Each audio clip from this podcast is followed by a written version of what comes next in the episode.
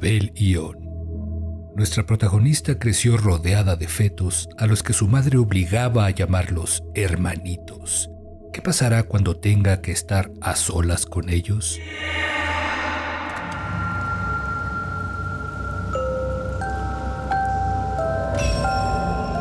Llevo siete meses de embarazo y es repugnante el solo hecho de imaginar mi estómago hinchado, a punto de explotar, mientras llevo en mi interior a un pedazo de carne aún más fresca que la mía. No sé qué es más aterrador, si la idea de tenerlo hasta el final o la de expulsarlo de mí lo más pronto posible. Lo haría porque hubo un tiempo en que llegué a creer en una familia unida por el amor, pero en el fondo Sé que jamás será de esa manera. Seré como mi madre. Podría decir que ya soy como ella. Por fortuna no heredé su afición por los hombres y esa enfermiza dependencia a ellos. Sus fotos de juventud muestran a una muchacha guapa, prendida siempre del brazo de algún hombre. Puedo recordar a siete diferentes en el lapso de dos meses. A esa edad mi madre ya había estado embarazada en tres ocasiones, pero perdió a los bebés. Y esa religión suya que nunca he logrado entender, le hacía pensar que lo adecuado era conservar aquellos fetos amorfos.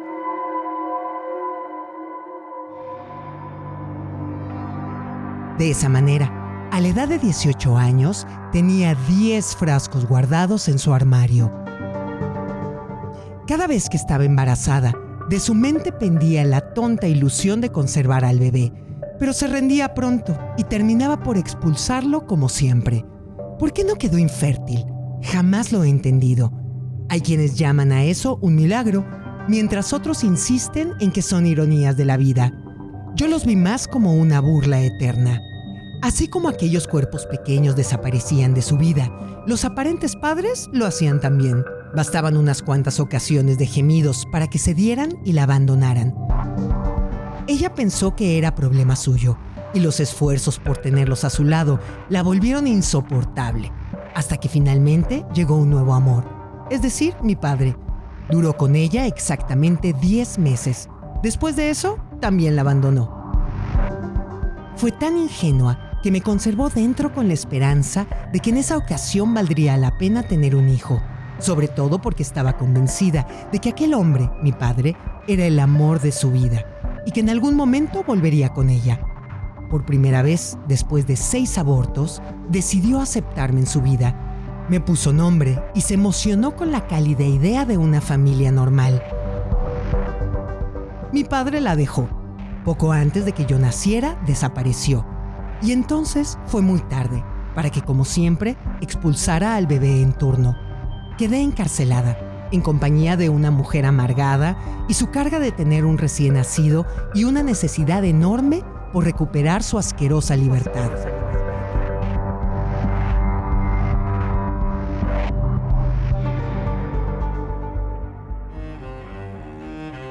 Crecí con una madre ausente, la cual estaba demasiado ocupada como para atenderme o incluso acordarse de mí.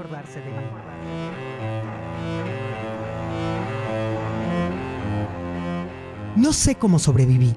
Supongo que en mis primeros años mis abuelos fueron tan benévolos como para no abandonarme, aunque después de los cuatro me vi prácticamente desvalida. En ese tiempo mi madre frecuentó con mayor deseo a todo hombre que se le pusiera enfrente. Armando, Nicolás, Gabriel, Julio, Fernando, Tomás, Antonio. Y ellos solo fueron los de diciembre, cuando yo tenía solo siete años. O al menos eso es lo que tengo en la memoria. Sus embarazos no deseados se volvieron parte de nuestra cotidianeidad. Una broma eterna, insisto. Ayudada por mi tía Marta, que por trabajar en el hospital sabía cómo pueden conservarse esas cosas. Coleccionaba cada botella con fetos en su interior, pero llegó un punto en que ya eran demasiadas, por lo que le fue necesario destinar una habitación para guardarlas, una bodega subterránea, en un pequeño sótano donde poco a poco el número de frascos fue incrementándose. Los tenía de todas las edades, desde aquellos que con dos meses hasta los de siete, a quienes ella disfrutaba llamar casi perfectos. En ocasiones llegué a creer que lo que tenía frente a mí eran solo esponjas rosadas flotando con dolor. Sin embargo, de pronto los miraba fijamente y encontraba en los contenedores, más que una silueta definida, el pequeño contorno de aquello que serían ojos. De cualquier forma los odiaba, pero me veía obligada a amarlos, o por lo menos sentir un endemoniado respeto por cada uno de ellos. Mi madre no desperdiciaba momento alguno para recordarme por qué estaba viva y por qué todos los que debieron ser mis hermanos se limitaban a flotar dentro de un frasco de mayonesa o conservas. Fui afortunada, me decía, y debía dar las gracias. Con el tiempo, la bodega se volvió más importante que el resto de la casa. Mi madre se hizo de velas, cojines, alacenas y muchas cortinas para cubrir unas paredes que ni siquiera tenían ventanas. Fue cuestión de días para que aquella lastimera habitación se convirtiera en el respetable templo que por mucho tiempo debía frecuentar. Así como yo había nacido y ella me contaba la historia donde yo había sido lo suficientemente afortunada como para nacer, tampoco olvidaba mencionar que había decenas de niños que no tuvieron la misma suerte que yo. La bodega se volvió una colección de fetos infernales que solo podían flotar. Bastó un par de años para que tuviera más de 20 Los frascos se convirtieron en hogares de niños potenciales, a los cuales ella decidió otorgarles nombres. Tuve que aprendérmelos todos, y a veces incluso su género, según las distorsionadas fantasías de mi madre. Después tuvo la resplandeciente idea de programar visitas a la bodega, como si se tratara de un templo. Con frecuencia encontraba su silueta, apenas notoria, entre el infierno que revestía la habitación. Sus murmullos, que para ella eran oraciones hacia todos mis hermanos, son de las cosas que jamás podré olvidar. Adoraba con temor el cruel recuerdo de todos aquellos seres expulsados de sus tinieblas. Podía escucharla llorar en las tardes y en ocasiones yo era empujada a estar con ella y fingir que indudablemente compartía su dolor. Mi cabeza se resbalaba por el marco de la puerta y descendía con lentitud por los peldaños de madera. Al llegar abajo era común encontrarla a ella, en cunclillas, con un velo, ropa oscura y rodeada por un mar de niños enfrascados que la veían pedir perdón desde los estantes. La pasión con la que mi madre frecuentaba aquel nido de muerte se volvió cada vez más dolorosa. Veía con desprendimiento bestial cada una de las figuras mal hechas que por meses abrigó en su interior. Poco después le pareció buena idea tomar fotografías de distintas revistas para usarlas como la potencial imagen de todos sus hijos perdidos.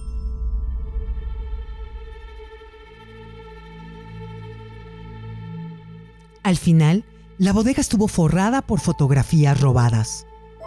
Para mi madre era muy importante darles nombres que encajan con las aparentes personalidades que hubieran tenido mis hermanos. Domingo fue el día asignado en el que tanto ella como yo debíamos pasar horas rezando frente a ellos y ante la abrumadora presencia de las velas. No había escapatoria ni se me tenía permitido decidir. Mi cuerpo temblaba junto a ellos pequeños cadáveres a quienes debía rendir cuentas de la manera más humillante y dolorosa. Cada vez que se cumplía el aniversario del fallido nacimiento de alguno, me obligaba a recitar una oración donde cantaba lo miserable que yo era por estar viva en vez de él, que no tuvo la misma suerte.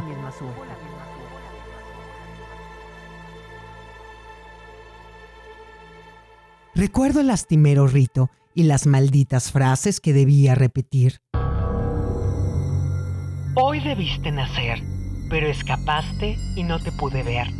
La suerte de mi nacimiento ni por suerte la merezco. No me alegra tu infortunio ni tu pobre oportunidad. Hoy al dormir en mi cama, Lloraré por solidaridad. Habría sido un buen niño. Perdón por haber nacido. Y me veía rodeada por rostros desfigurados en cada una de las botellas. Los cuerpos rosados de todos los bebés eran asquerosos e incluso guardaban algo de maldad. Pero la incongruencia de mi madre con sus temores y acciones fue lo que terminó por exterminarme. Los domingos me tenía junto a ella, arrodillada frente a todas esas fotos, con el insondable temor de que los muertos descargarán su furia. Pero todos los demás días le escuchaba nuevamente gritar y llorar, y las voces de potentes hombres bañaban las habitaciones de la casa hasta destacarse en mis oídos. Al nacer yo, dijo mi madre, había perdido todo el encanto emocional y físico que tanto la habían caracterizado. Caía su piel con rudeza por los huesos y pálida parecía el pellejo de un pollo a punto de ser sacrificado. La cicatriz de mi nacimiento fue otra razón por la cual me guardaba rencor. Lloraba constantemente después de estar con los hombres y desde mi habitación escuchaba su llanto. El embargado lamento de una mujer que se había reducido a la figura de un animal, donde ya nada funcionaba ni tenía la misma belleza que antes. Jamás culpó, como había de esperarse, a las numerosas pérdidas que continuó teniendo, aún después de que yo naciera. Las noches eran tormentas en las que escuchaba con perfecta claridad las obscenidades que brotaban de la boca de mi madre y su compañero en turno. Con frecuencia distinguía incluso el momento en que todo empezaba hasta el minuto exacto cuando habían terminado. En ocasiones imaginaba las caras de mis hermanos perdidos, juzgarme desde la bodega, no desde el cielo, porque estoy consciente que jamás llegaron a él. Sus miradas clavadas en mi rostro comprimido, de ojos cerrados para no escuchar, y una perversa necesidad por esperar el silencio. Pero las palabras que aquella soltaba no eran lo peor, sino el inevitable momento en que bajaría a buscarme, llorando por su belleza perdida gracias a mí en una ocasión su ira fue tan incontenible que después del acostumbrado mar de embestidas, golpes y gritos, encontré la figura de mi madre sobre mí, entre la oscuridad, y después mi vista fue nublada, casi inconsciente. Por una serie de puñetazos asestados contra mi cara y estómago.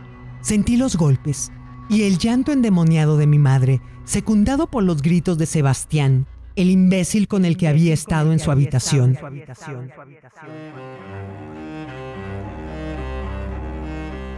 Me escupió en la cara y en el suelo y exclamó que por mi culpa su estómago parecía un globo desinflado, que yo era la asquerosa huella del abandono.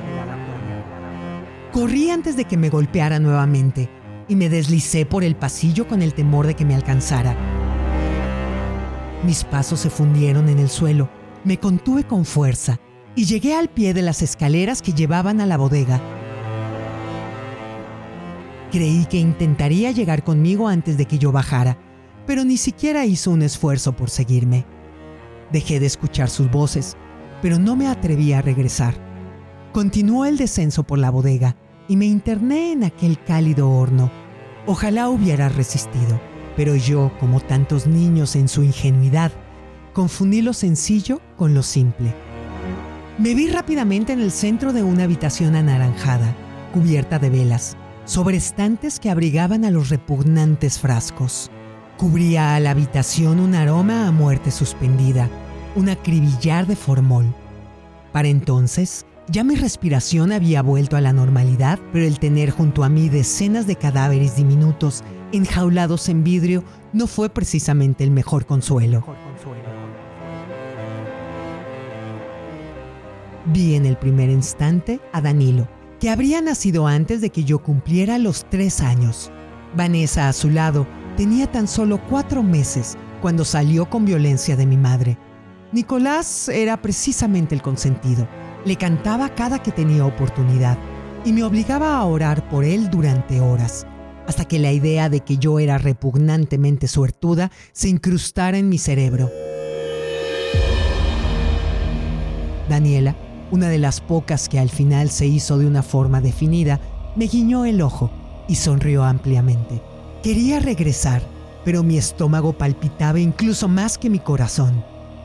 Las fotos de los niños voltearon a verme con violencia y sonrieron. El calor aprisionando las paredes y el olor a cera hicieron que me retorciera con ardor. Había recordado con tanta exactitud la manera enfermiza en que oraba frente a ellos, las manos de mi madre tomando con fuerza mis hombros para que les implorara perdón y las incontables ocasiones en las que me imaginaba a mí misma encerrada en uno de esos frascos, que por instantes preferí recibir más golpes y no tener que lidiar con aquellos muros incendiándose. Debí correr escaleras arriba. Escuché un temblor, un chasquido proveniente de los muebles. Cada uno de los frascos comenzó a tambalearse hasta el borde en los estantes. Cayeron con violencia, de golpe. Corrí a arrinconarme. De los cristales rotos fueron saliendo, poco a poco, aquellos frágiles cuerpos que hasta entonces habían estado encerrados. Desde los amorfos hasta los más definidos, cada uno comenzó a arrastrarse hacia mí. Los pequeños despegaban sus manos como tentáculos malformados y los fueron alargando para tocar mi cara y el resto de mí. Fue cuestión de segundos. Me habían rodeado por completo aquellos residuos tiernos que habían estado tan seguros e inmóviles dentro de sus propios jugos. Me tocaron rápidamente y me rodearon. Había en cada uno de ellos la necesidad de que me dejara tragar. Tuve junto a mi rostro las pequeñas cabezas malformadas y tiernas donde sus ojos me guiñaban y las delgadas líneas de sus labios sonrieron, contraídos de la manera más aterradora. Sentí los tentáculos en mi nuca, en mis manos, sobre mis piernas. Ya para entonces me había invadido el miedo. Todos mis hermanos se fueron sobre mí, incluso los más jóvenes y peor formados, Estuvieron contra mi cara e intentaron meter sus diminutas manos en mis fosas nasales. Lloré. Aquellos fríos cuerpos se balanceaban en mi pecho y comenzaron a gritar. Agudos y desgarradores chillidos cubrieron mis oídos hasta casi quedar sorda. Pero los bebés, o lo que había de ellos, eran demasiados. Y a cada intento mío por quitármelos de encima, sus extremidades se me pegaban aún más. Fue como si me estuvieran chupando el alma. Escuché sus reclamos por haber tenido en mi casa y junto a mi madre un lugar que no me correspondía y que pudo haber sido tan suyo como mío. Pero yo no lo sabía y la marabunta de bebés se reía de mí a carcajadas con mayor intensidad conforme corrían los segundos. Me rodeé de brazos y quedé en posición fetal. Los pequeños cuerpos ya tomaban posesión de mí y no podía hacer nada al respecto. De haber tenido dientes, pelo, dedos, los hubiera sentido, pero solo percibí la masa helada y suave de sus cuerpos viscosos adhiriéndose a mi piel. Después una ola de llantos y los tentáculos de cada uno se alargaban y volvían a su tamaño normal. No recuerdo nada más. Me encontraron al día siguiente por la mañana, sobre el piso, forrada de sudor, los frascos que acorazaban a las figuras de mis hermanos estaban en los estantes, intactos, sin rastro alguno de movimiento. Me llevaron al hospital y después me trasladaron a un psiquiátrico en el que permanecí tres años. Al llegar con el doctor estaba en la misma posición. Hecha un ovillo oprimía mi estómago con fuerza, muerta de miedo y en llanto. Ya desde entonces temería, en lo más profundo de mí, lo que ahora veo como una prueba más de que las bromas de la vida, además de eternas, duelen. Lo que ahora llevo en mi vientre, no sé si como ironía, un milagro, o solo el orden natural de las cosas.